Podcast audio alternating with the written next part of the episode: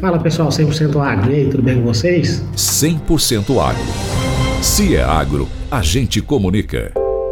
Hoje nós vamos comentar um pouquinho aqui sobre adubação potássica no cafeiro. Inclusive num momento muito oportuno, pois nós estamos finalizando agora as adubações. Né? O potássio, boa parte dele é realizado aí até o mês de dezembro, janeiro, né? Mas nesse momento agora, normalmente nós estamos pegando aí é, em visitas às lavouras, a cada um dos talhões, a avaliação da carga pendente, agora já uma forma bem mais assertiva, pois estamos mais próximos aí do período de colheita.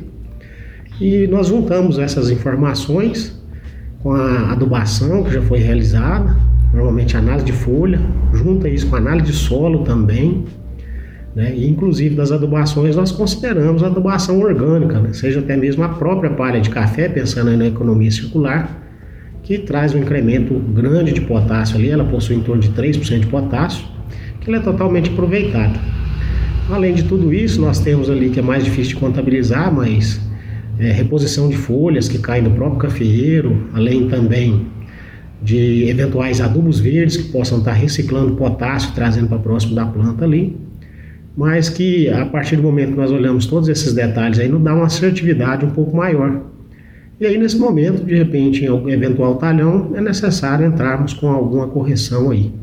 Lembrando que o potássio ele é requerido em torno de 5,9 quilos por saca produzida, pensando na vegetação correspondente da safra seguinte também.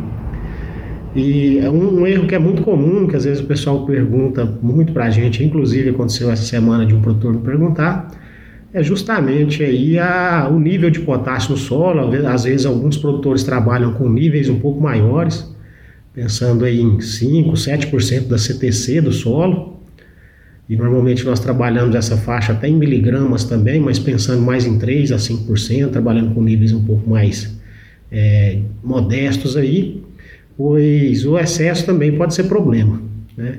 Então ele tem relação aí com cálcio, com magnésio um, e, pode em níveis mais altos estar sendo dificultado aí tanto um contra o outro, né?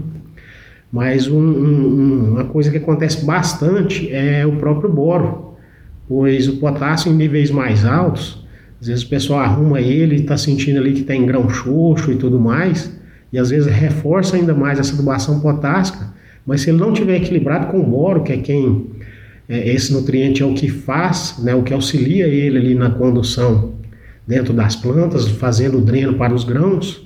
Então é importantíssimo pensar nesse equilíbrio aí, não esquecendo desses outros nutrientes, mas trabalhando o potássio da forma mais adequada.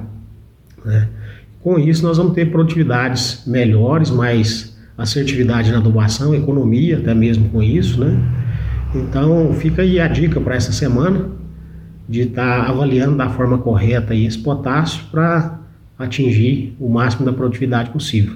Lembrando que o potássio também tem a ver aí com é, várias enzimas dentro da planta, além de abertura, fechamento estomático. Então, num ano como foi esse aí, importantíssimo estar com esses níveis mais adequados. Tá bom? Um grande abraço a todos e até a próxima semana.